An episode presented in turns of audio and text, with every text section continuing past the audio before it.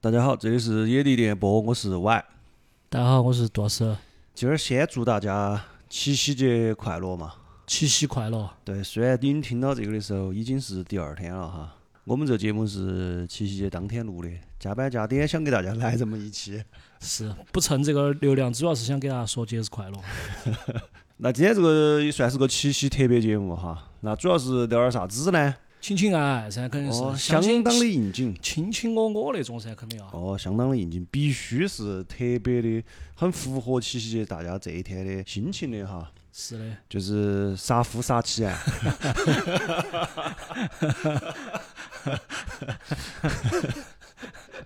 对如如果你发现你的男朋友或者女朋友那个呃待播列表里面有这一期的话，可能你要相当注意一些。 这儿还有一个呢，就是呃，主要昨天晚上你们耍太开心了，我们给大家冷静一下，理性嘛，对吧？ 主要还是为了大家的长期的幸福着想。多反思嘛，反正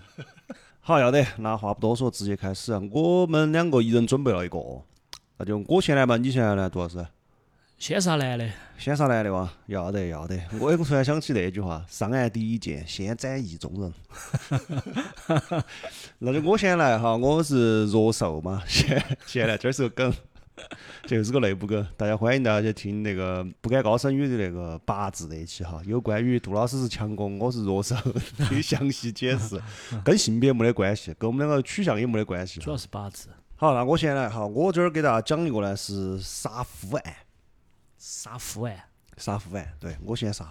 杀这个夫好像确实比较少。对，啥夫呢？我昨天稍微找了一下资料，这个地方我还觉得还是要解释啊。既然你嗯提到这个了，因为大家有的时候有个误区哈，尤其这两年这个互联网上舆论上的风气嘛，嗯会有点不对，就说啥子哦为啥子杀夫少、杀妻多，男嗯的咋子咋子，是这样子的。嗯，暴力犯罪男的肯定是要多一点儿，嗯，作为加害者要多一点儿，但是作为被害者也是男性多。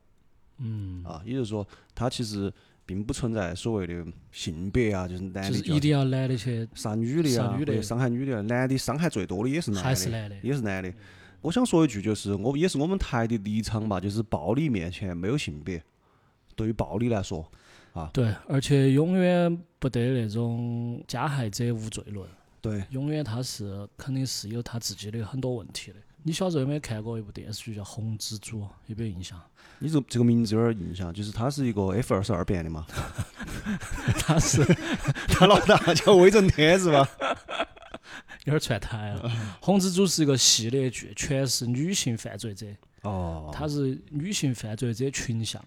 我、哦我其实也没怎么看哈，我那太小了那时候。我突然你说到这儿，我就想起了，嗯要得嘛，那就开始你的案子。 OK OK，就先开始我的案子。我今天讲这个呢是一个台湾的哦，案件，宝岛对我国台湾省上个世纪一九九九年。，九九年摩擦99年代码师那年。对的，当时呢，这个落差丹马是他 哎串台了回来。 不好意思啊，这儿就是各位新关注的，我们风格有点串，我们尽量控制一下，注意力有点涣散，我们两个主要是 控制一下好。它是台湾九九年的时候发生的这个事情，为啥今天我拿出来讲哈？很有意思的是，因为它是台湾历史上可以说是对单个人进行的次数最多的，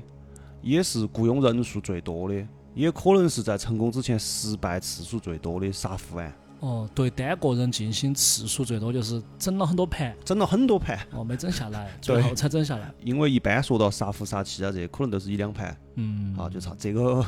这个女的呢，可能出于不知道是有好爱他们老公，所以说后面有好恨他们老公，哦，呃，一共是进行了七次之多，哦，最后才成功。七五四，然后他雇佣的人数呢，也不是七五十，他雇佣了十个人，哦他等于是组织了一个杀夫团队。他们十一罗汉嘛，相当哦， 于十一十一罗汉，加 他一个十一罗汉。对，来杀他们老公。哦，呃，事情呢要从九九年的十二月九号这一天说起。我查资料的时候，他们那边叫啥子？民国八十八年。哦，呃，十二月九号晚上七点过，地点是新竹。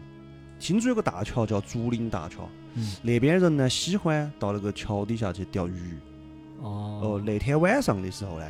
七点过嘛，傍晚就有一对父子嗯到那个桥下去夜钓虾，结果还没走拢就多远，看到有火光，就发现哎呦啥东西哦，烧得那么那个，就瞧瞧一眼噻，好奇心就走过去了。嗯过去了两瞧两瞧，发现哎狗子没对，嗯，好像里面是个人，哦，里面有个人，里面有个人，已经没版了，但是发现里面是个人形状的东西，马上就报警了。嗯然后警察肯定就马上来了噻，来了就把现场一封，嗯专业团队、专业勘查就开始了哈。嗯，确实是个人，确实是个人，只是已经烧得面目全非哦了嘛。肯定噻，但是他能够判断是一个人，当场看之后是看不出来是哪个的，嗯，只发现有一个线索是这个人的脚底板儿，几有乎 块字，呃，这个人的脚底板儿写了“清明”两个 字，不是反复是，还有一个反复 另外，一边是反复， 就不是不是，就他的脚底板儿相对完好一点儿，啊，脚底板儿没烧相对到，完好一点儿。对，警察当时第一时间是觉得那有可能是自焚，因为有可能是一个人站到之后，哦，他淋下来，淋下来，然后嗯点火，然后他脚等于说按到因地为他，嘛嗯，，对对对对对，保护到的，对但是呢，自焚呢，通常有个问题，就是自焚至少在旁边还会发现两个东西，嗯，一个是装燃料的容器烧掉了噻，和哦有可能是引铁燃物，哦，是，你打火机啊或者这些东西，嗯它有它的办法哈嗯，能够查发现。嗯但是呢，没得，这是第一个。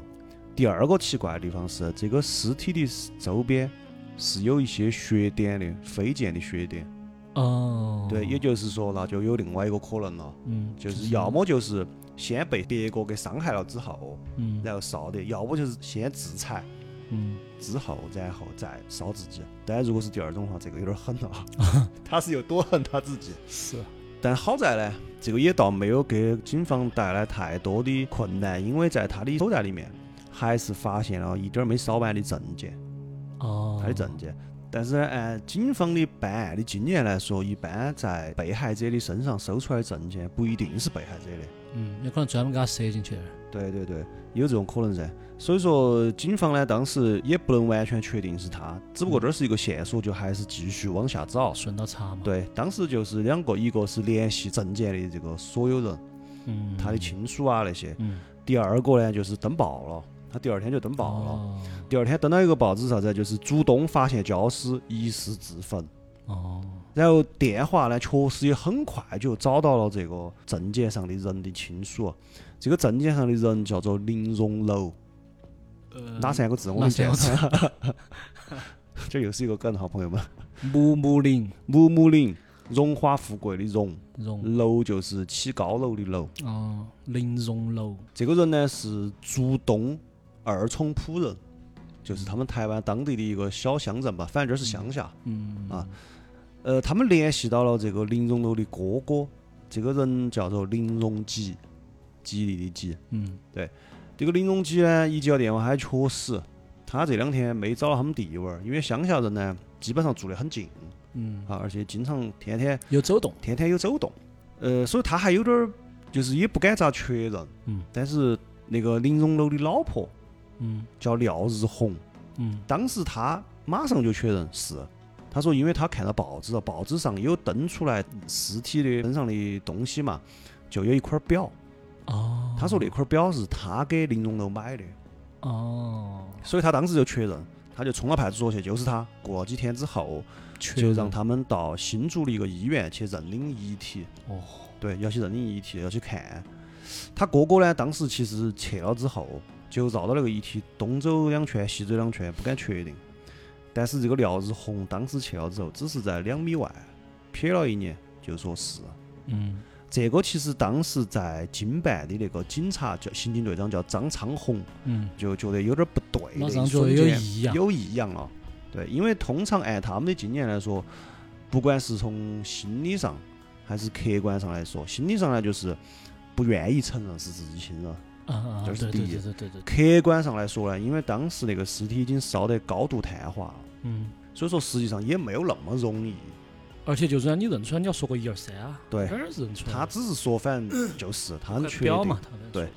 不过呢，反正最后经过 DNA 比对，确实是林荣楼人是没得错的，嗯是他们老公，也是林荣基的弟娃儿。嗯，这里就介绍一下引出来我们这个新的人物，叫做廖日红的，他们老婆。了解，对，了解，了解不是一般人，你有没有听到？你晓得，他们两个呢是都是再婚，嗯结婚已经二十多年了，然后有两个女儿，嗯这个林荣楼呢，其实也不太一般，因为他是特种部队退伍的，哦呃，身体素质非常好。退伍之后主要是开出租车，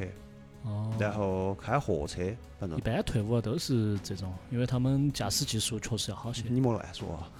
啊， 不是一般这个这个。他特种兵确实不一 般。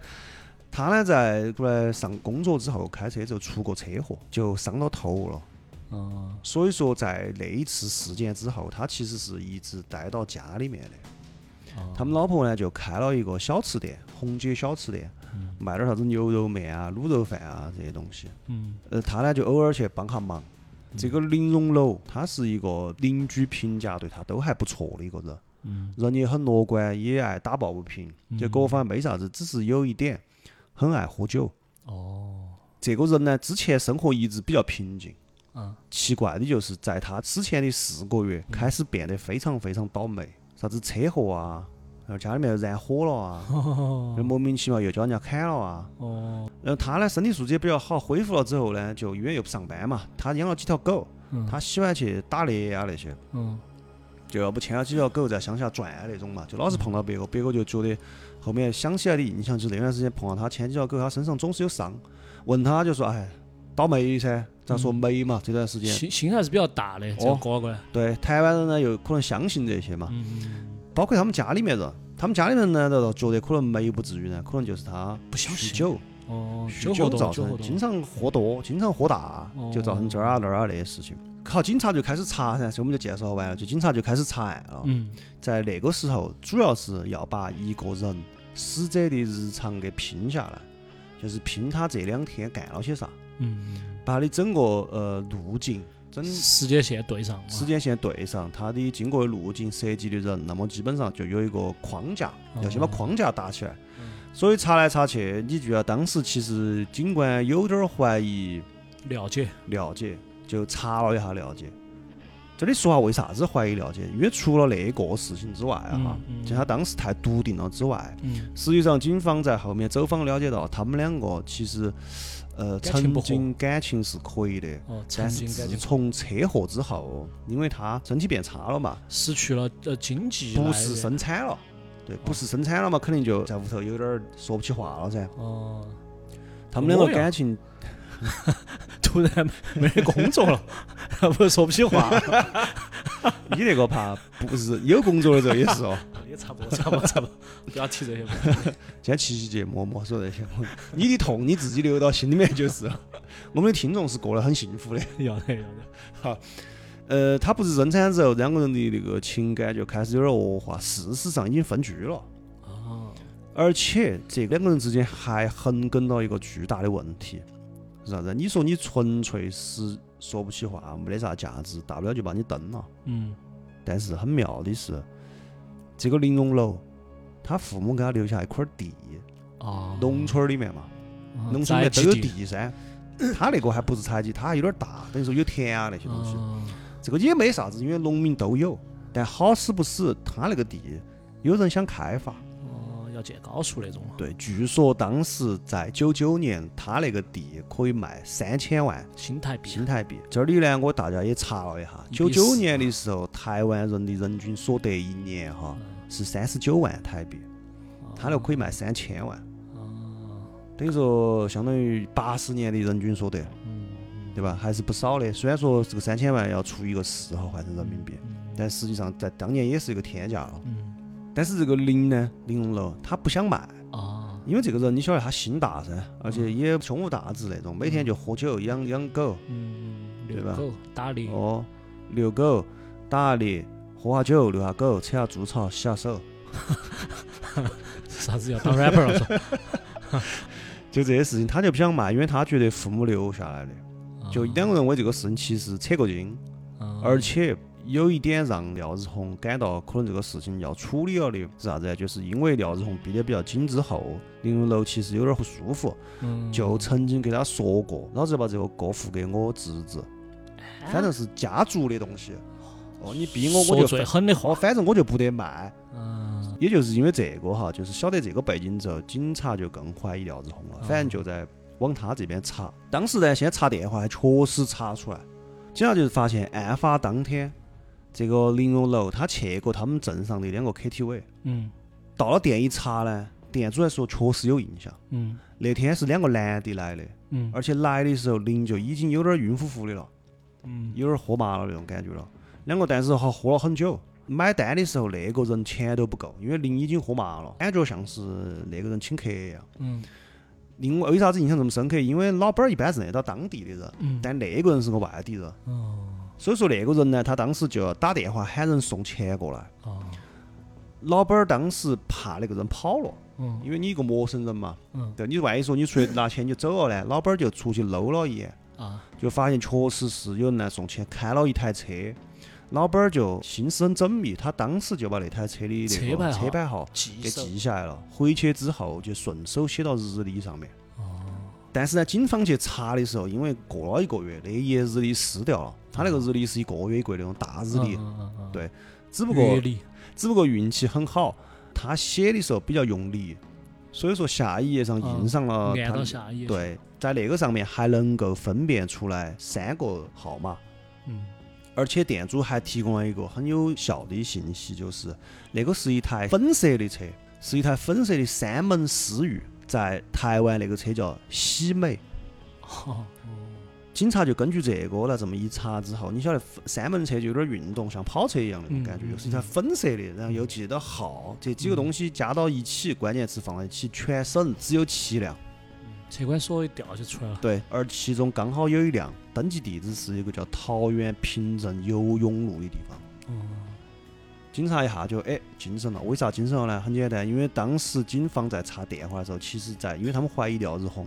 就在廖日红的手机里面查到廖日红有一通电话是打给这个地方的某一个人的，就是打到桃园去了嘛打到桃园平镇游泳路的，哦就重合了。好嗯，有车牌有电话很容易找到，警方一查马上就找到那个人，那个人一去也说对的，你快莫说了，车是我的，手机也是我的，但是我借给朋友了。啊而且那个朋友因为借了之后一直不还，我已经到法院去告他了，非法侵占。现在法院正在通缉那个人。哦那个人是哪个呢？就是一个很重要的线索，杀手阿忠，我们现在叫他。嗯好，我们撇开这头，反正就要抓他，这还没抓到。我们撇开这说另外一套。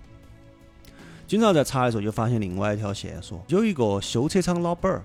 叫许氏兄弟，嗯廖日红跟他们关系比较好。嗯警方这边呢，好巧不巧，这家修车厂那个店又是他们桃园某一个分局的警车定点的维修和保养的店，嗯所以说警方跟这个许氏兄弟也很熟。嗯警察就说：“那这样子，就帮我们他那个廖志红的话，嗯反正就是没事呢。过来之后你就注意到，嗯主要你们闲聊啊这些，嗯看有没有啥子异样。嚯，这两兄弟热情得很哦，哎，一定帮助警察破案，嘎。一嗯这种人事情我们简直是 义不容辞，也提供了很多线索。警察就拿这些线索去查，但是查来查去就发现有点没对，因为他给的线索总是南辕北辙，就造成他们很多精力浪费。而且在这个后面还隐隐的发现，感觉这两兄弟有点带节奏的意思。哦因为我们喊他去帮我们查廖日红，但是他给的这些线索就总是指向玲珑楼，嗯，就啥子哎，刘玲珑楼啥子在外头有赌债啊，啥啥子，哦好像有点想干预他们的方向，所以这儿警察也起了疑心了。但警察肯定很聪明噻，就给他来了一盒反间计，嗯就他说，嗯，现在确实你说那些很有作用，我们现在基本上已经排除廖日红的嫌疑了。嗯稳住对，先把它稳住。刚刚好这边呢，说回来，杀手阿忠在高雄落网了。啊落网之后就马上按过去，就审他，一审就直接承认，人是他杀的，而且就是廖日红指使的，也就自此就牵扯出来十个人的杀人团 队。警方才晓得，原来包括那个许氏兄弟也是也是失踪之私人二团队里面的一个。嗯这个许氏兄弟跟廖日红有啥渊源？许氏兄弟是廖日红七拐八绕的一个亲戚。嗯廖日红其实动了杀心的时候，经常跑到那个许氏兄弟店里面去找他们聊天啊，说啊，就是有意无意在说这些事情。嗯这个团队后头哈，基本上许氏兄弟这个店就是他们的大本营，这两兄弟就相当于是他们团队的军师。哦而且最牛逼的是，整个店里面的从老板儿到员工到客人到亲友，人人有份，通通有奖，全部都是这个团队里面的。我觉得应该是因为这个厂肯定是黑，嗯，因为九九年的时候大家晓得嘛，台湾黑金政治，帮派林立，哦，而且搞这些修理厂啊，这些多半都是那些人嘛，应该就是一个涉黑的地方。那么去的人，社会上道上的人，兄弟也比较多。所以说，当时廖日红去这儿找他们摆，其实也有这个原因，因为他可能既然要除掉他，他要找人帮手，肯定就要找这一方面的人噻。嗯，他就只有到这些地方去。结果两聊两聊呢，这两兄弟还真愿意，因为他把他们家那个地的事情说出来了。哦，所以他当时就说的他，哎呀，哪个要是帮我把我们老公赎了，我到时候地一卖，随随便便，哎呀，赎一百万嘛。哦，这两兄弟听进去了，纯纯十一罗汉噻，抢赌场了要去， 对，是不是嘛？纯纯的入伙了。对这两兄弟就入是那个开车那两 兄弟一样的， 那里面那个伙了哪一个是那个？廖姐就是那个乔治克鲁尼乔治克鲁尼 噻。哎，十一罗汉有女版的，本来哦就我有晓得，女我晓版的，得，我晓得，我晓得，嗯不好看的，好看，好嘛，好嘛好，看，女版比男版的好看。要得要得。啊，我一般的女的都确实比男的凶些。好，他们当时组建了这个之后，因为有赏金嘛，嗯就那就开始动手噻。当然这个时候廖日红是一口认定的，我没有杀他，嗯我只是找这兄弟道上的兄弟帮我教训他，没想杀人哈。嗯但警方不得管你那些，警方继续往后拼拼图。嗯他们第一次动手是在好久呢？一九九九年的四月，啊，第一次动手，这个同时也是林荣楼同志命硬计时的开始，他是真的命硬。他们一开始想的很简单，找车把撞死嘛，哦，对吧？出个车祸嘛，然后大不了扯啥子，我们反正道上的有关系，到时候给你摆点儿平，花点儿钱就规矩了，这个事嗯情最撇脱。拿进去坐两年算了。哦，唯一的阻力是啥子？林荣楼不咋爱出门， 但是也很简单，找个借口把他骗出来就是了。他们当时找的借口就是说，他们那边都喜欢骑小摩托，叫速克达，基本上是人手一个。嗯，当时骗他的理由就是他们老婆的小摩托坏了，喊他骑嗯骑车去载接老他婆嘛去接他老婆。对，到一个十字路口的时候就动手。嗯，结果可能当时呢第一次动手，找的人呢道上的兄弟年轻兄弟不是很没专业培，训好。去了是撞到了，但是呢撞的不够重，轻伤没得事。嗯，茶挂。对，第一次就完了，就没得啥子。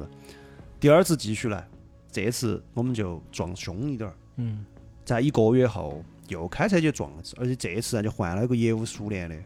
这次找的理由是他们太太的东西忘朋友家里面了，嗯呃，喊他们老公载她去拿，在中途的时候呢扯了个躲子，就说这样子我抓抓子，你去帮我拿。啊，去的时候呢，时速八十公里，这次是开到，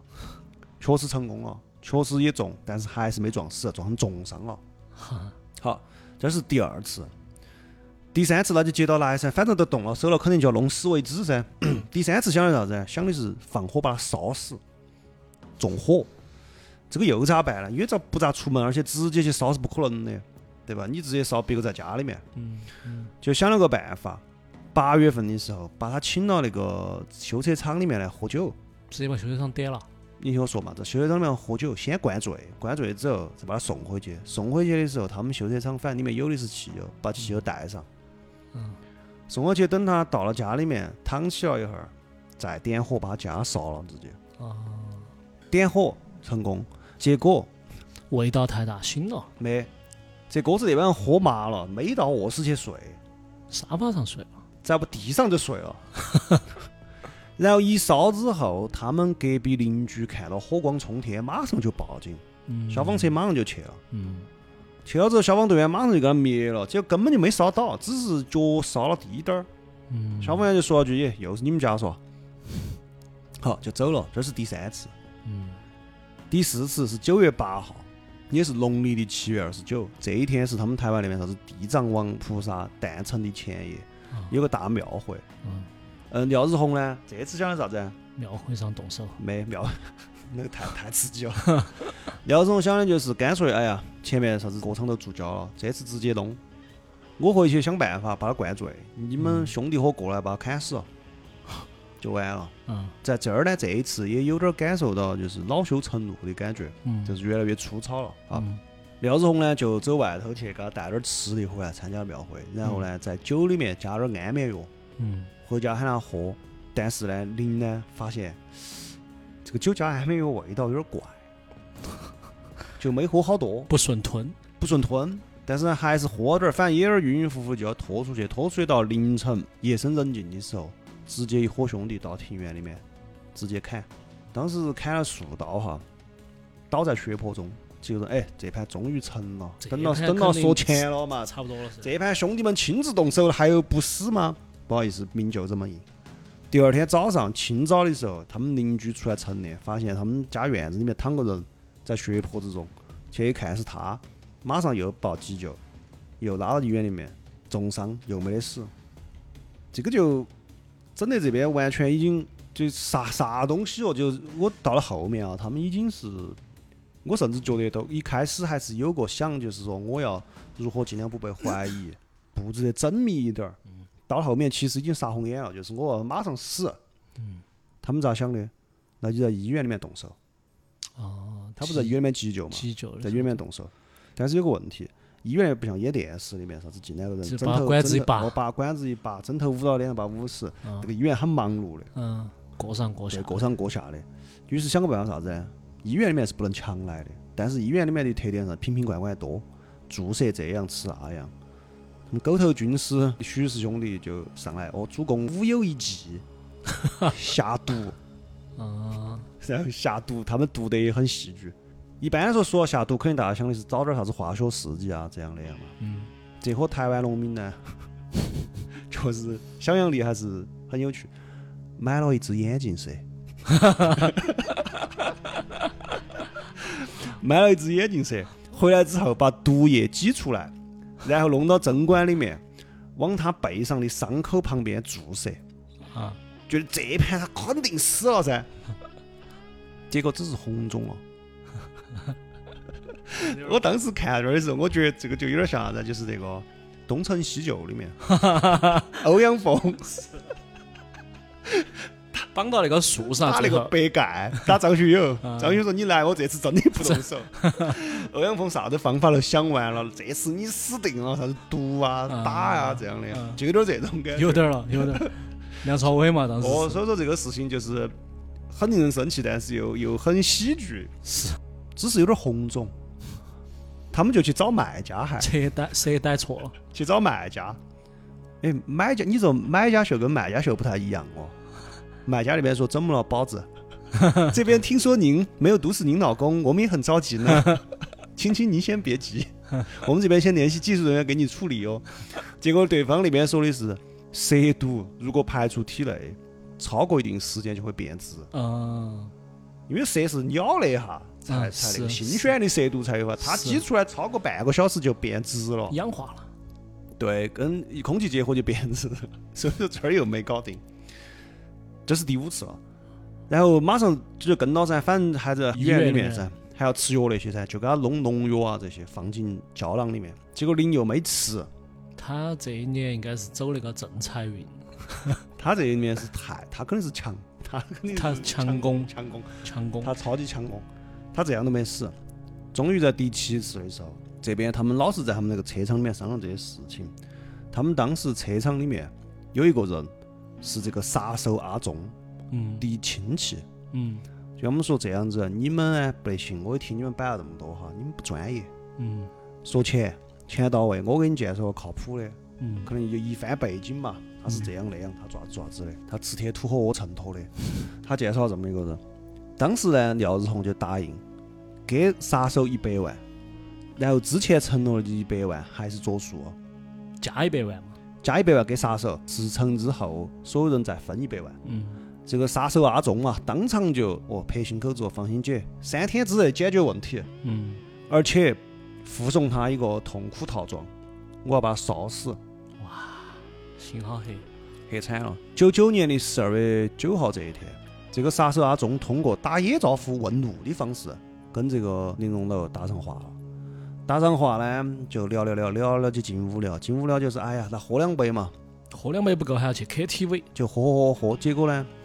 去 KTV 是一个意外，啊，当时他们准备了一些酒，而且是一些好酒，因为觉得玲珑楼看了好酒，肯定会坐下来跟他喝的，哪怕是陌生人。嗯玲珑楼确实坐下来喝了，嗯但是玲珑的酒量太好，酒喝完了没麻。哦，所以说才去的外头，去外面一个地方还是没嘛，又换了一个地方，那 KTV 那儿三台，三台才把玲珑楼给丢翻。丢翻之后，就发生了前面那一幕，喝的太多，那个阿忠身上钱不够，就喊人来送钱，所以在那里把车子记下来了。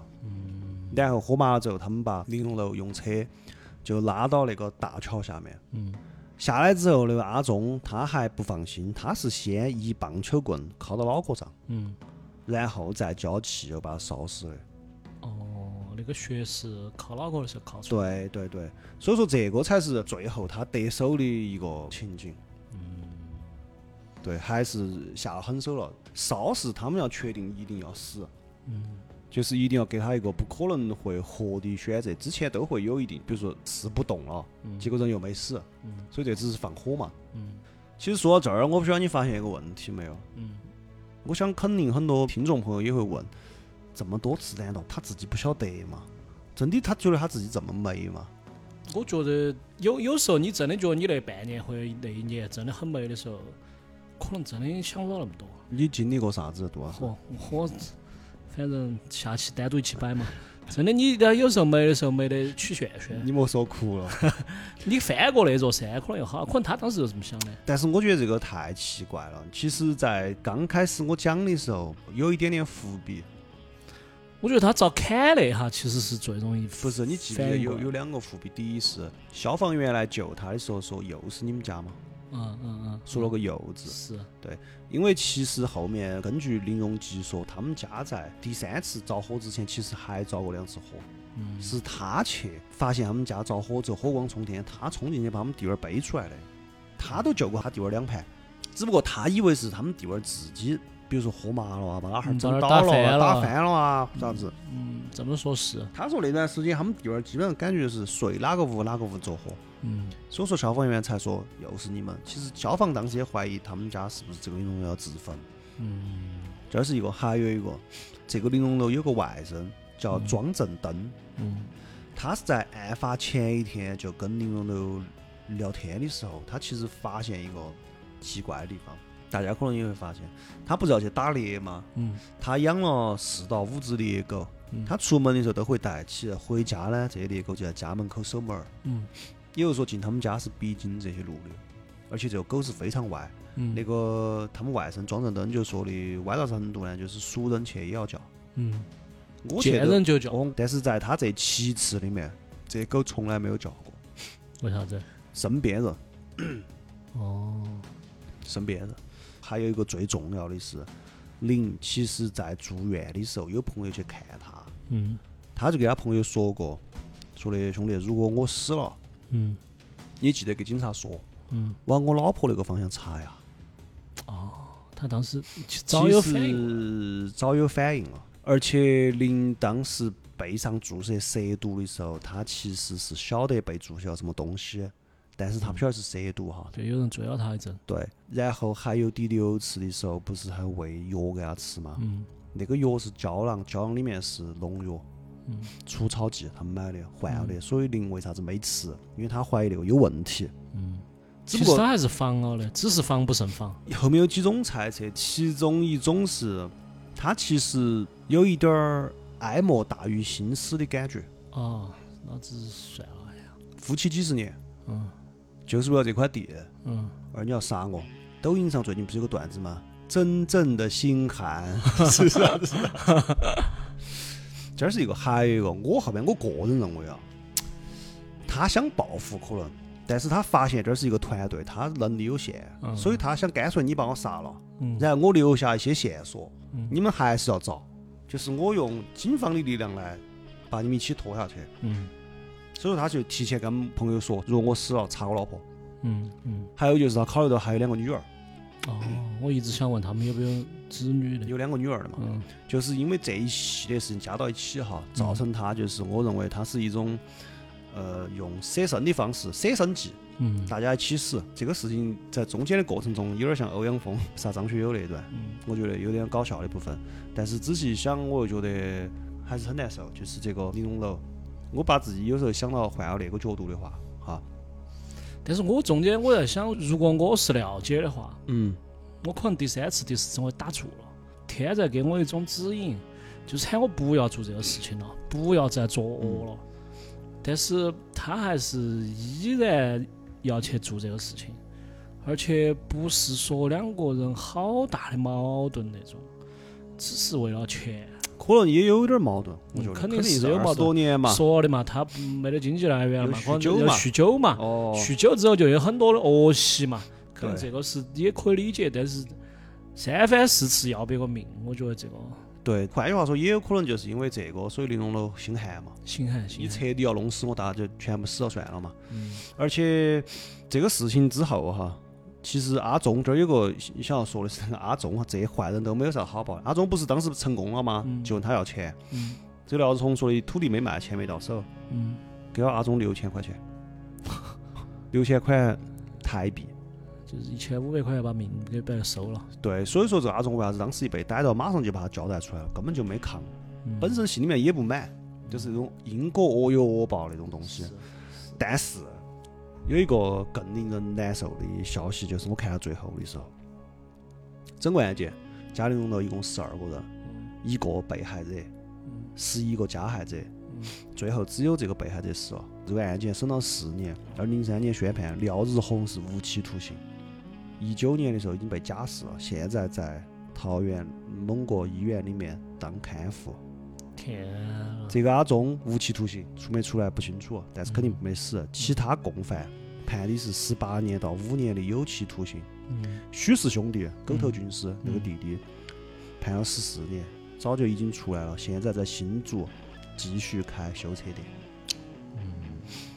这个在我恶人们没有恶报。对在我们台我反复说过嘛，我们台是以牙还牙，以眼还眼的、嗯啊。呃，在我们台呢，这个事情就让我们很不舒服。我在那个评论里面还看到一条评论，我觉得说得很好。台湾的法律已经到了要让被害者相信来世报应才能活下去的地步了吗？为啥说这句话？因为玲珑的哥哥林荣吉就说，其实前两年他在街上碰到那个廖日红了，嗯现在白白胖胖的。嗯当时他说的，我看都不想看他，他还没跟我打招呼，我也没跟他打招呼，我能忍到不打他已经很那个了。就整个那个采访里面啊，你觉得那个林荣吉就他哥啊，是一个那种老实巴交农民，就说的我是一个修行的人，嗯我信佛，我们家都是八九十岁的，嗯除了我弟弟，他四十多岁就去了，还没到一半。他说这个可能是一种命，可能就是前几世他欠了这个廖日红啥子，廖日红来找他了。嗯如果不是的话，那就是下一世他要去找廖日红，嗯所以他认命，嗯所以说才会有刚刚那个评论嘛。啊，这种我也不能说不理解别个或者去酸别个，但是我自己确实觉得这想法太哎呀，太白他妈神左不了，我太神母了，哦太神我母们了。受不了，我们反正我们台不来这些啊。我是吧我弄死我我之前看，我我之前看过一个有一个 MV 是张惠妹的一首歌，那个歌它有个背景故事，就是一家三口，嗯爸爸妈妈带着他们女儿在街上走路，走到走到就来了一个人，无差别杀人，把那个小女娃娃的脑壳直接砍下来了，然后颠到他们爸爸妈妈面前看。这个 MV 的背景故事就是这个，真的呀，真的是个真事啊。真是啊，这这无差别 MV 不是人拍的哈，MV 哦拍的很好，MV 拍的是爸爸妈妈在这个事情之后的事情了，就哦他们在那个火葬场里面看到那个棺材一个一个推进去，哦然后最后一个棺材推过去之后是一片海，那个棺材的窗子过去之后是一片海哦，，他往生到了一个另外一个地对方对那对，种大感概觉就是这个啊意思。然后他们就说这个背后是有一个故事的，嗯然后后头我又接到看这个故事，才发现这个爸爸妈妈也选择原谅了，他们选择原谅了这我个日妈砍他们女儿的头的这啊个凶手。他们说我们家是啥子基督徒，我们嗯，还是不希望爱用仇仇恨去报复仇恨。是嘛？我也确实有点儿接受不到哈，我说出来有点接受不那我跟你说一个更扯的，是西方的一个女的，她妈到。嗯在一个房子里面被一个黑娃儿好像是杀了，杀了之后她基督徒，她就原谅那个黑娃儿。那个黑娃儿坐牢的时候，她还跑去看她，等于说传教那种嘛，用爱去包容她，然后出狱之后还帮她找工作。一会儿又把他杀了，黑娃儿又在同一座房间里面把她杀了。无接法说说吧，无法说。对，反正就是这么一个故事哈。这故事有没有啥子我们可以学习到的点呢？不要白做，不要圣母， 还有就是小心整别人。对的如果他有点不对的话，我觉得就找点那个不要舍身取义。 OK，这个就是我带来的杀夫故事，接好着的就由杜老师来杀妻嘛。我我不杀气，我不杀气， 我做不出来这种事情。呃，我讲的这个其实是一个网红案件，就是双重意义上的网红案件。第一个意义上就是说，他这个事情受关注度很高。嗯第二个呢，就是他真他的是个确网实红，他确实受害者哦确实是个网红。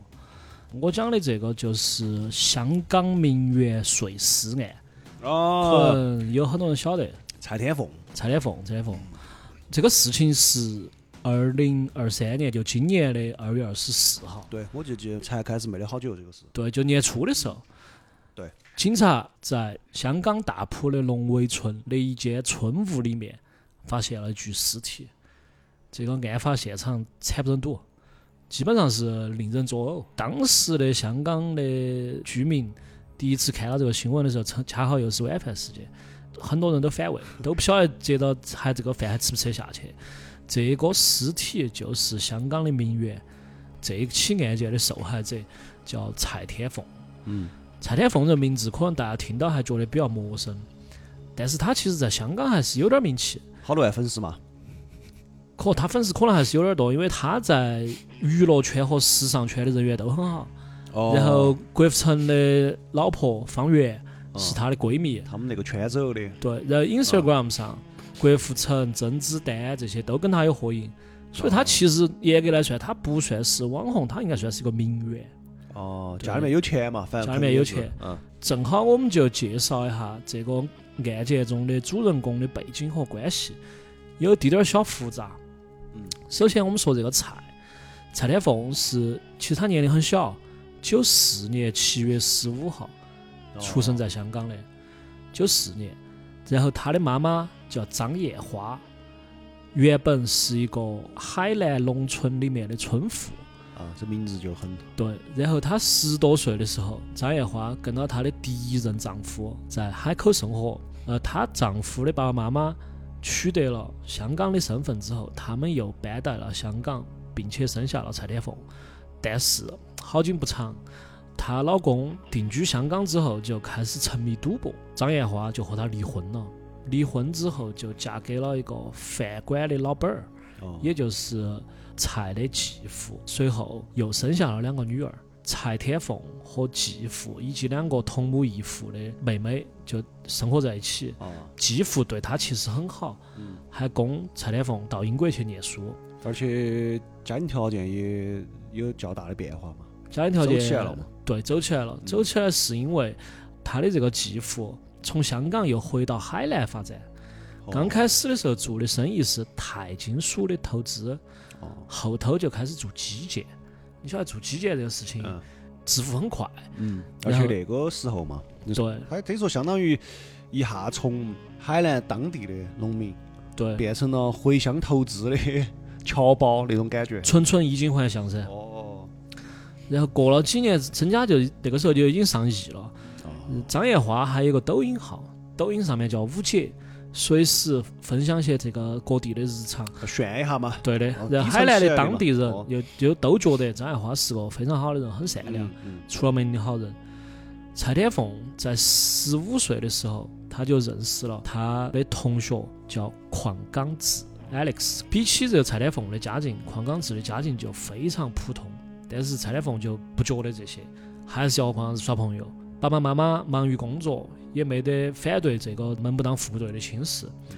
二零一二年，蔡天凤十八岁的时候，两个人就结婚了。哦哟，顺便给大家普及一下哈，香港的登记结婚的时间，只要男女满了十六岁就可以登记结婚。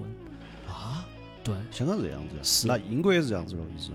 香港是香港，香港是我们中华民人民共和国， 才说中华民国了，中华人民共 和国不可分割的一部分哈。香港是中中华人民共和国不可分割的一部分，台湾也是我国不可。对，当归当归。呃，香港是这个样子的，就是你满了十六岁，没满二十一岁，如果你们要结婚，可以，妈老汉儿都认可，嗯你们俩暂可以结时婚的。他们两个都认可了，嗯哦，就他们两个还是结婚没了。得但是，就是只没得要但是只要可以就可以。啊对对对对对嗯，妈老汉儿认可就可以结婚了。嗯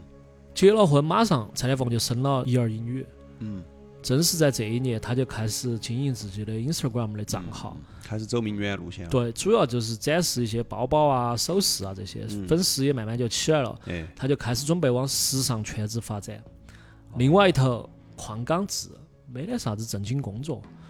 二零一三年到二零一五年，他在油尖旺偷了三十九条项链儿、三十二条手链和金条，一共被控七项盗窃罪。偷啊，嗨，偷。然后，二零一五年，他又利用男童交友软件打造杀猪盘，谎称自己是高级中介哇，然后又做一些呃贵金属的交易，以及高价转售黄金，就是全球资产布局这一块了开始。 每一条偷来的项链都是一个艺术品。然后他骗了四个男同性恋，嗯，将近五百万。他诈骗了。他就他就是在那个 A P P 上噻，哦哦他不 是在写到那个微信简介头啊。然后，二零一五年的时候，邝刚志就在蔡天凤的这个公寓里面，嗯就因为诈骗罪遭抓起来了，但是又遭保释了，嗯，肯定就是他们蔡家给钱嘛。给哎，钱。我觉得这女的真的好容易遇到，也是一种典型开局。就是富家女遇哦哦到哦这种混混，你刚刚一讲，我就觉得我听过好多个这种版本、这种开局的故事哦哎，。最后还有点解释，我们啊最后还要解释个来解释下这个事继情。续，接接着说哈，然后邝刚志就他有很多这种财务问题。二零一五年的时候，美国运通还问他追讨十万元的债务。一六年，另外一位债权人也为向他追讨将近一百五十多万的债务，同时还告到法院。这个时候，邝刚志已经保释了，但他没有按时去报到。哦，他选择弃保潜逃， 他当了个通缉犯，而且他频繁的出入于香港和内地之间，香港警察没有把他缉拿归案。就是这个时候，蔡天凤觉得自己嫁错人了，他就火速和邝刚志离婚，两个人只结了三年的婚终于醒了。就结束。嗯，离婚之后，这一对儿女归邝刚志来抚养。这个时候，这个纯粹是这个饭票。对，这个时候蔡天凤才二十一岁。嗯双手插兜，迈向新生活。嗯，他这个时候就认识了一个卖米线儿的，叫谭仔云南米线哦，连锁店是吧？的，呃公，子老板儿的儿叫嗯 Chris。嗯，不要看到是个卖米线儿的，其实他这个卖米线的在香港有二十七年的历史，有上百家的分店。啊，九六年创办的，在一七年的时候，嗯，日本的一个公司为了进军亚洲市场，用二十一点一亿港元收购了他们这个米线店，哦哟，所以它餐是饮集团对，它是这个叫谭仔米线，就直接上市了。哦上市之后叫谭仔国际，所以说这个谭仔米线当时已经不是谭家家的家了，里了。嗯，但是他们嗯卖了这个生意之后，他们手上有很多现金，一直又在投资房地产，嗯，所以谭家就很有确钱实还是门当户哦对，算得上豪门。这盘就人当门当户对了嘛。对，这盘找对人了的。嗯一六年的十二月份，呃，蔡天凤就和 Chris 就举行了一场非常浩大的婚礼，但是两家结婚之后的财务都还是比较独立。嗯一八年，蔡天凤从她现在的公公婆婆手上嗯，买了一套公寓，四千五百万港元。然后这个钱应该是蔡天凤的妈妈，就张艳花出的。嗯，因为后来张艳花发的所有社交媒体的定位都在这一套房子里面。哦，蔡天凤和 Chris 婚后也生了一儿一女，她的妈妈张艳花很喜欢在社交媒体上发布这一家人的照片，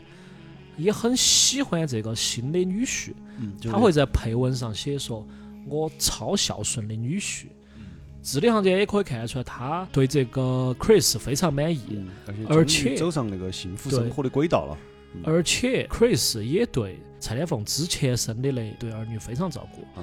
他们外出一起去旅游都是四个娃娃一起去，嗯听上去一切都很好啊。而且谭家对这个蔡天凤也非常满意，他们觉得蔡天凤是他们没得血缘关系的女儿。哦哟，完美嘛。加入谭家之后，两边的资源一融合，蔡天凤的事业就开始起飞，嗯她就频繁出入各种时尚界的场所，嗯，就也就是在这个时候，他就认识了郭富城的呃老婆，嗯，成为闺蜜。进然入后名媛圈了，二三年一月份，就是他出事之前，他还去参加了巴黎时装周。案发前八天，蔡天凤还登上了《巴黎时装公报》的封面，他的前途就是一片光明。对，但这个时候不，是邝刚志在搞啥子？邝刚志还是游手好闲。蔡天凤作为这么大一棵摇钱树，他是不可能放过去的，肯定噻。你我觉得当时那个娃娃给他就是，他就这么想的呀。对啊，你想嘛，如果说正常来说啊，你肯定娃娃判给有钱的地方噻，来抚养啊这些，你哪有可能给一个修游手好闲的人嘛？哎，这个倒也不一定，他好像是法律是这个样子的，嗯娃娃在几岁之前，一般来说是判给男方，哦，还是判但给是反正我但是你小红内游地手是好这样子闲的的嘛，对哎，反正他肯定也做了点努力，要抢那个娃娃，绝对是做了点努力，因为他有他的考虑，饭票是长期饭票的嘛，是离了这么多年婚，蔡天凤一直在经济上阶级框架。嗯，离婚的时候，蔡天凤还给这个前夫说过，她说她会照顾前夫一生 一世，就算前夫做生意赔了钱，她也不会生气，白莲花就是这个样子。又是一朵绽放的，蔡天凤基本上她也是确实说到做啊到哈，嗯，和前夫的这一对儿女一直是邝家养到在，所有的经济开支都由蔡天凤买单，其中家里面还有佣人、有司机，哦，邝家也一直在以这对儿女为由头问蔡天凤要钱。对的嘛，啊，黄刚志嗯他还当了几年通缉犯，他当通缉犯那几年，他在内地一直在装有钱人，嗯一晚上在夜店都要耍缺几算。嗯，嗯，邝还有个哥哥叫邝刚杰，一八年和二一年，蔡天凤成立过两个公司，邝刚杰都是董事。邝刚杰还在这个社交媒体上频繁的发他和蔡天凤的合照，嗯，还配文兄妹的爱非常肉麻。我天哪，不仅这个样子，还有一个问题是嗯，邝家和谭家的关系也非常和谐。嗯，他们在二零二三年的一月份，谭家父母和邝家父母还一起在蔡天凤的安排下去十三市参观游览，双方父母还一起合照。 所以这个谭家和邝家也是一言难尽，搞不懂我这他们呃可是名媛圈子， 很乱，很乱。有有，反正不也不蛮不能说乱，我们不懂，就是 我我们不懂，我们很毕竟不复是杂不是那种圈子里面的，很复杂，很复凡杂。夫俗子不懂这个，啊，这我觉得这些也埋下了一些伏笔哈，啊肯定中间是我觉得还是嗯有一些利益牵扯。哦，我想说下面肯定有利益牵扯的，对的，嗯这些就是大概蔡家、邝家、谭家三家的背景。嗯我们还是接到回到这个案件。二三年的二月二十一号，蔡天凤下午准备出门去接她娃娃，晚上就已经找不到人了，家人就很着急，就开始去警局报警。嗯警方接到报案之后，就开始调查。第一步，他们是先去查蔡天凤在失踪当天的最后行踪，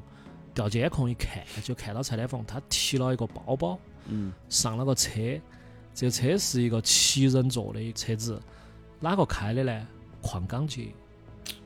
邝刚杰开到带他去接娃娃放学就，是兄妹的爱那个嘛，兄妹俩那个。嗯但是去了哪儿呢？就是不晓得他们去了哪儿了。这一部分就有点中元节的这个也比比较应景了哈。嗯嗯嗯，他们在找蔡天凤最后去哪儿了。蔡天凤的妈妈就先找到警察，说她这两天天天梦到她女儿去了一个有很多狗、很多猴子的地方，还一直给她重复一个名字叫大埔。蔡妈妈就跑到这个警察局去跟警察说她梦到的这些事情，几乎同时，警察调了所有的监控，嗯一帧一帧的锁定，就确定这个白色的这个七座的车子嗯就是开到了大埔的龙尾村。我去，这么就是悬啊！是。嚯，然后车停好之后，他们就看到两个男的下车了，嗯，但是没得看到蔡天凤，哦，这儿已经着了，就没看到人了，嗯他们就不晓得走哪儿去，反了。正没蔡家人就觉得有不有可能是绑架，看到人嗯，她的现任的那个老公在家里面就一直等电话，但是一通电话都没绑到。与此同时，又有第二个比较悬的事情，嗯他们住到富人区的，几乎看不到那些飞蛾，嗯，但是他就在那一天看到一只飞蛾，一直都飞不走，一直都在那儿飞，嗯就他们家，就在他们家。嗯然后警察就跑到那个龙尾村嘛，就跑那个村里面一家一家的搜，嗯搜到一个房子，打开一看，里面有锤子、雨伞、面罩、剁刀、碎肉机、菜刀嗯，和爱马仕的爱马和蔡天凤的爱马仕包和哦爱马仕的爱马仕，和爱马仕的蔡天凤包。这个时候大家就晓得嗯，就糟在了这儿了，就是这儿了，糟了，肯定是个分尸案，而且嗯打开冰箱就看到蔡天凤的部分遗体。哦然后最惊悚的是，他们到处都找不到头，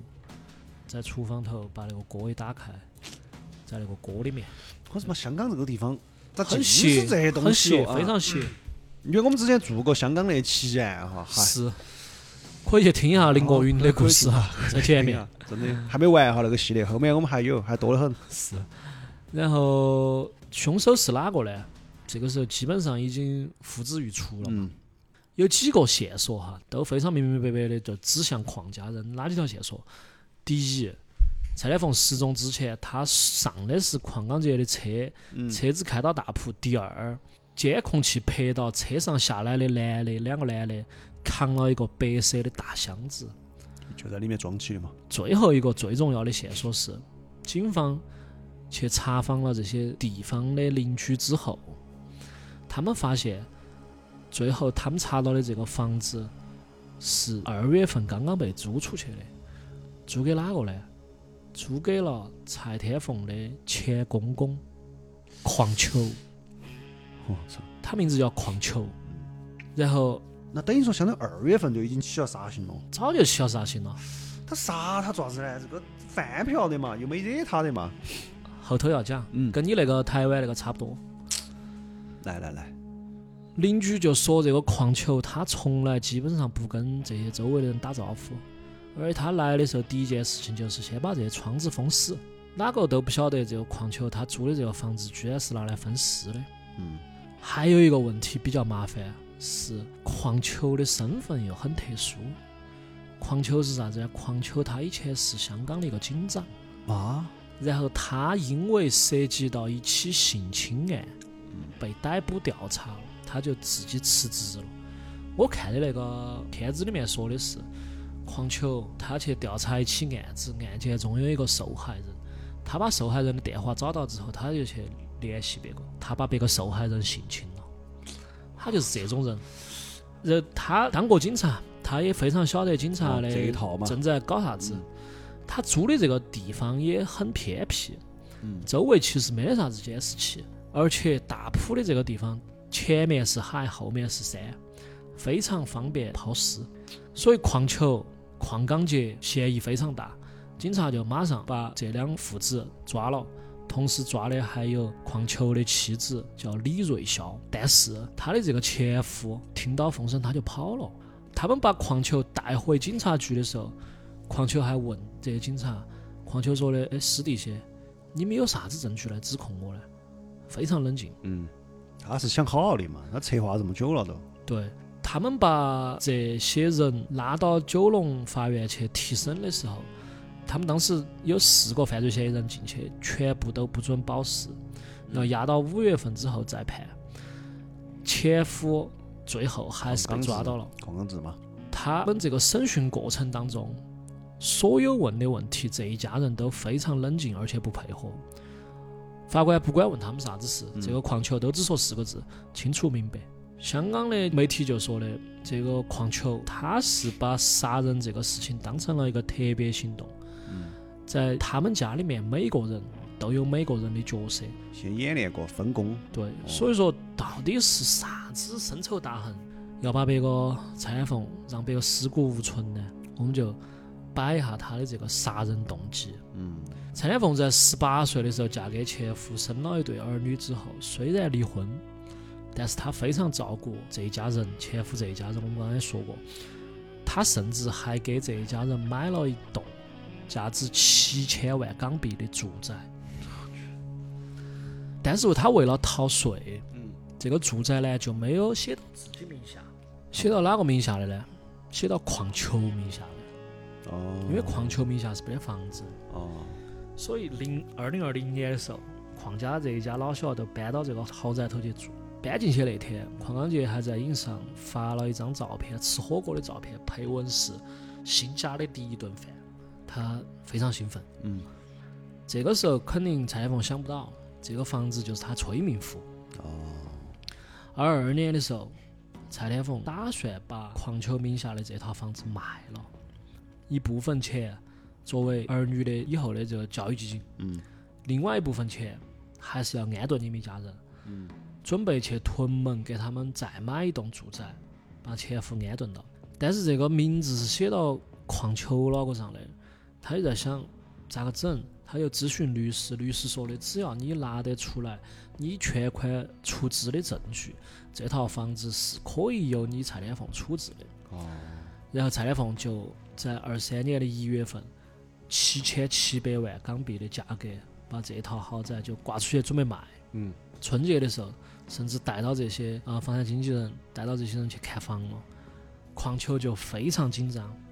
虽然这个蔡凤一再给他们保证说的，我两个娃娃也要住，哦我肯定会把你们安排好的，我啥子时候亏待过你们？对啊，狂秋不依不饶，狂秋他觉得入住的那一刻起，这个房子就是他们狂的的家的了。嗯嗯嗯，你现在要给我拿走，对，你要给我又要夺走，虎口夺食，纯粹虎口夺食。狂秋就说的是，如果你要卖楼，如果你没有好好的安置我们，我们就把你杀了。直接说啊！对他就是这么威胁蔡天凤，哦我操，而且狂家是属于有言不尽的。春节过后，蔡天凤又多次降价，他最后用六千三百万就把这套房子卖出去了。嗯蔡天凤虽然狂家一直是在吃那卡药，嗯，但是他一直还是很信任狂家，不晓得为啥子。他以前有三个司机，其中一个二三年的时候辞职了，嗯，他就马上让邝刚志的哥哥邝刚杰嗯去当他的私人司机，万万就没想到，这个竟然也是狂家整个计划的一部分。是不是他有啥子把柄就要抓到了嘛？后头就有这种猜测啊，嗯，邝家还有一个作案动机是，蔡天凤虽然和她现在这个老公办了婚礼，嗯，但他们两个没注册结婚。哦，所以说，如果一旦蔡天凤不在人世，又没得遗嘱的话，就全是这个娃娃，四个娃娃嗯，分了就是了，相当于他们家至少可以拿一一半半走。，嗯，这个也是另外一个他们的作案动机。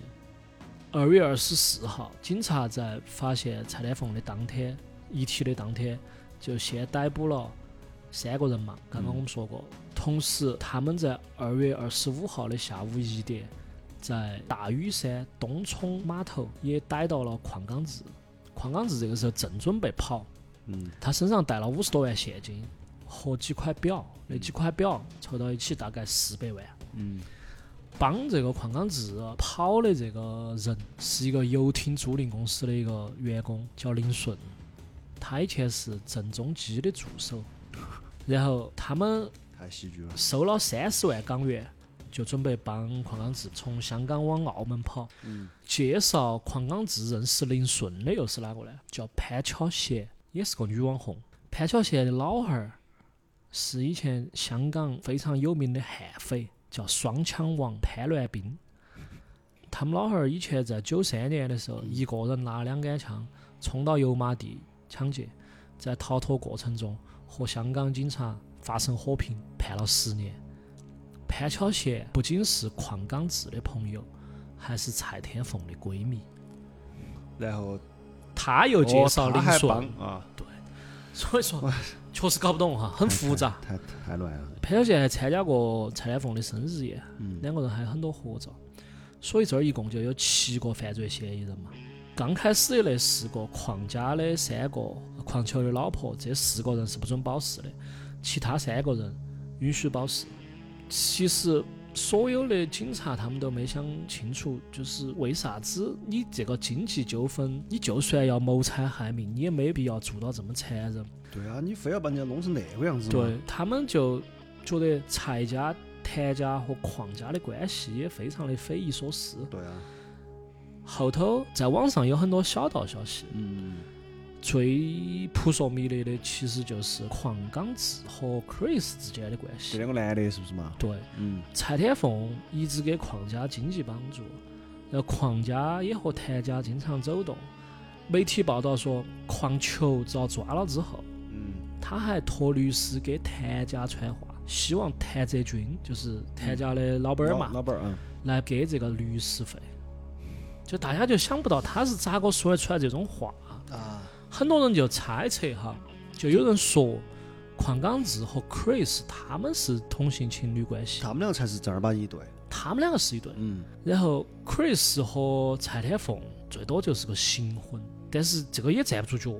因为蔡天凤很快就给 Chris 生了一儿一女嘛。嗯，你这个两边两个都生到一对儿一你假结婚还带一儿一女的，这个也确实少。还有一种说法呢，就是说邝家、谭家和蔡家其实是个利益共同体，嗯，三家蔡天凤就只是两家人拿来洗钱的一个工具。演他们员说蔡天凤家头一直有很多的奢侈品，这个数量远远超过自用量。同一款、同一个颜色的包包好几个，他们就觉得是用这种代购奢侈品的方式把钱转移到国外，但我觉得这个就有点扯了。嗯，那么有钱的人，对你有用点那这个种方皇帝式，皇帝挖地用金锄头 哦那种对感对，觉。大概就是这种意洗思。钱有专门的办法的，是洗钱有洗钱的人哈，那哦网友不操这些心。 哦， 社会上事情少打听。社会上的事情少打听。所以呃大家就猜测，就是这几种猜测。二月二十八号，蔡天凤的头七，呃，现任的丈夫 Chris 就带到蔡天凤的父母和很多亲友认完尸的那个案发现场董伟村去祭拜。蔡天凤的妈妈确实也非常痛苦，在这个头七的时候就一直感慨，她就喊蔡天凤喊傻妹，她说的你的这些善良真的是用错地方，找这些狼心狗肺的人吃了你的心。有一个心理师他就分析，他觉得蔡天凤与邝家人的关系是一种叫恐怖平衡的状态，就是当一个人完全遇到和自己世界观非常不一样的人的时候，他反而会有很强烈的吸引力。这个就是为啥子富家千金会喜欢跟流氓混混耍，就是女律师会喜欢跟嫌疑犯耍，就是这个叫恐怖平衡的关系。这个就是蔡天凤的这个整起这个事件。这个事情呢，我就想到一个电影嗯， 《呃寄生虫》，对，就对是对寄生上游，对寄生上流，他们是真寄生上游。就是很多时候你你善良确实是一个非常难能可贵的品质，但是寄生上流，人善被人本欺期，你一味的善不一定真的有好结果。还有有啥子？有句话叫“生米恩，斗米仇是是是，”，嗯，小恩小惠和那个给多了那个完全不一样，人性对，就是你但凡对他滴点儿好，他反而要骑到你脑壳上，哦，就是这种。就是你比如说小帮他一下，他觉得哎你人好人好。嗯你帮大了，久了，他觉得你应该的。嗯，而且当你停止帮他的时候，他还恨你。嗯有个这个，好像就是有一些那些给贫困山区娃娃助学。嗯念到大学之后还写信骂他们是吗？，哦，你为啥子不不那个我呢？不接到我真要接爪近子我爪子爪子？嗯，这个真还在的媒体上曝光那些人嘛。哦，真的这个事情我。我反正是随着年龄的增长，我觉得这个其实是一个人性问题，在很多时候都会有这种感觉。嗯，是，而且确实在这种时候，就真的对人性还是比较失望。对啊，你你养不到好人啊，就是对啊，好人没好报嘛。所以说这儿告诉我们嗯农个啥夫与子？蛇，告诉我们啥子？就是当好人也要有技巧。嗯而且我突然想起我在哪个电影里面看到的，说的是你如果你想当一个好人，你要比坏人更狡猾。对的对的对的，因为你在明，他们在暗啊，你千万对别在想啥子。所以说这个事情吧，蔡天凤这个实在是太太混了。我觉得，我觉得可能我们我们不是他们那个阶层的人哈。搞不蔡懂他凤们这那个蔡凤这个案子，我推荐大家去搜一下另外一个案子，叫包丽，包公的包，嗯包拯的包，嗯包括的包，丽是美丽的丽。啊，也是一个包丽是 PUA 这个词是怎么样火起来的？基本上就从包丽身上火起是来哦的，不是就那个那个被他最后自杀了。博士嘛，对对清华的嘛，对，他他跟一个清华的还是北大的耍朋友，嗯那个男的一直 PUA 他，他最后自杀了。被控制了。最后这个男的好像最嗯最近刚刚才判。我觉得这个蔡天凤也在一定程度上也在被 PUA 了邝家人控制了。对对对，嗯，我觉得利益共同体的这种嗯说法，可能解释一部分，但不能解释全部。你真的一个人能有权有势的时候，是真的需要这种捆绑吗？我觉得也不一定。对，还有一个，我觉得哈，这个还可以再往上，再往大了说一点儿，所有人我们案子里面所有，我们今天讲的所有人，嗯芸芸众生都被利益控制了，嗯，啥人都是为利益嘛，对的对的。对吧？OK，说有点沉重了哈，扯出来了我们这儿毕竟七夕特别节目，哦过年过节的不要说然这后个。过年过节的。呃，这儿最后还是说一下嘛，就是大家反正这种事情，如果在生活中遇到了，当然不是这么极端的哈，这个很极端了，这个已经，尤其是女性哈，遇到生活中啊、婚姻中啊这些问题，啥子涉及到暴力啊这些问题，你可以打一个电话叫幺二三三八，呃嗯，是哦一个妇女维权的公益服务热线，是全国妇联设立的。嗯它主要是为妇女儿童提供法律、婚姻、家庭、心理、教育等方面咨询，嗯并且可以受理一些关于妇女儿童侵犯案件的起诉。嗯它这个服务热线，你如果通过预约的话，还可以线下见面的，可以给你提供一些帮助。 ，OK，就有些事情，我觉得如果你已经感应到了的话，你就找离它远一点儿。嗯嗯，因为长期我们经常看见，还有一种心理，我觉得非常不可取，就是拯救心理。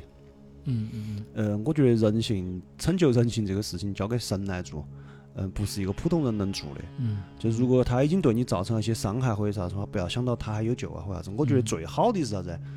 离他远点儿总没得错嘛。嗯，我也不是说你要去跟他战斗，就要去害他，你他那么弄你，你要弄他，你离他远点儿总可以噻。嗯对的对对吧？就是尽量离这些事情不要真的发展成一定程度的时候再再怎么样嗯啊。尤其是现在这两年这个事情，你大家也很关注，就是寻求帮助嘛，该寻求帮助寻求帮助，该离他远点儿离他远点儿哈。幺二三三八嗯，OK， ，OK，也不要说我们电台在这么欢乐的节日不落脚，非要说点这些杀不杀 气。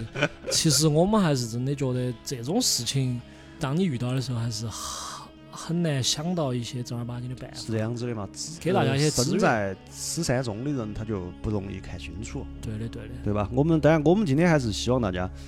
快快乐乐的哈。今天祝你们哦不，你已经今天你听到已经过完七夕了，那我们就祝你明年还跟今年这个人一起过七夕，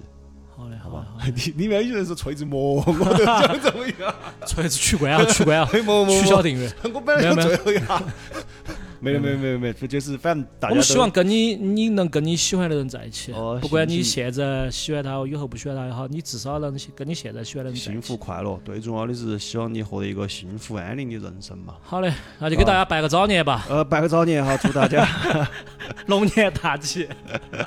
祝大家七夕节快乐好哈！嘞祝一定要幸福哈，各位朋友们，不管男女。这歪哥哭了再说了，我看他有点擦眼泪。对我们这期讲这个本身也有有我个人的事情，出于一种嫉妒哈，就是出于对你们的一种嫉妒，希望你们冷静一点儿。昨天晚上耍开心了嘛？哎，好，对那就这样子，我们接下来在之后的节目中见了。这里是野地电波，我是 Y，我是多士，下期再见，拜拜。拜拜。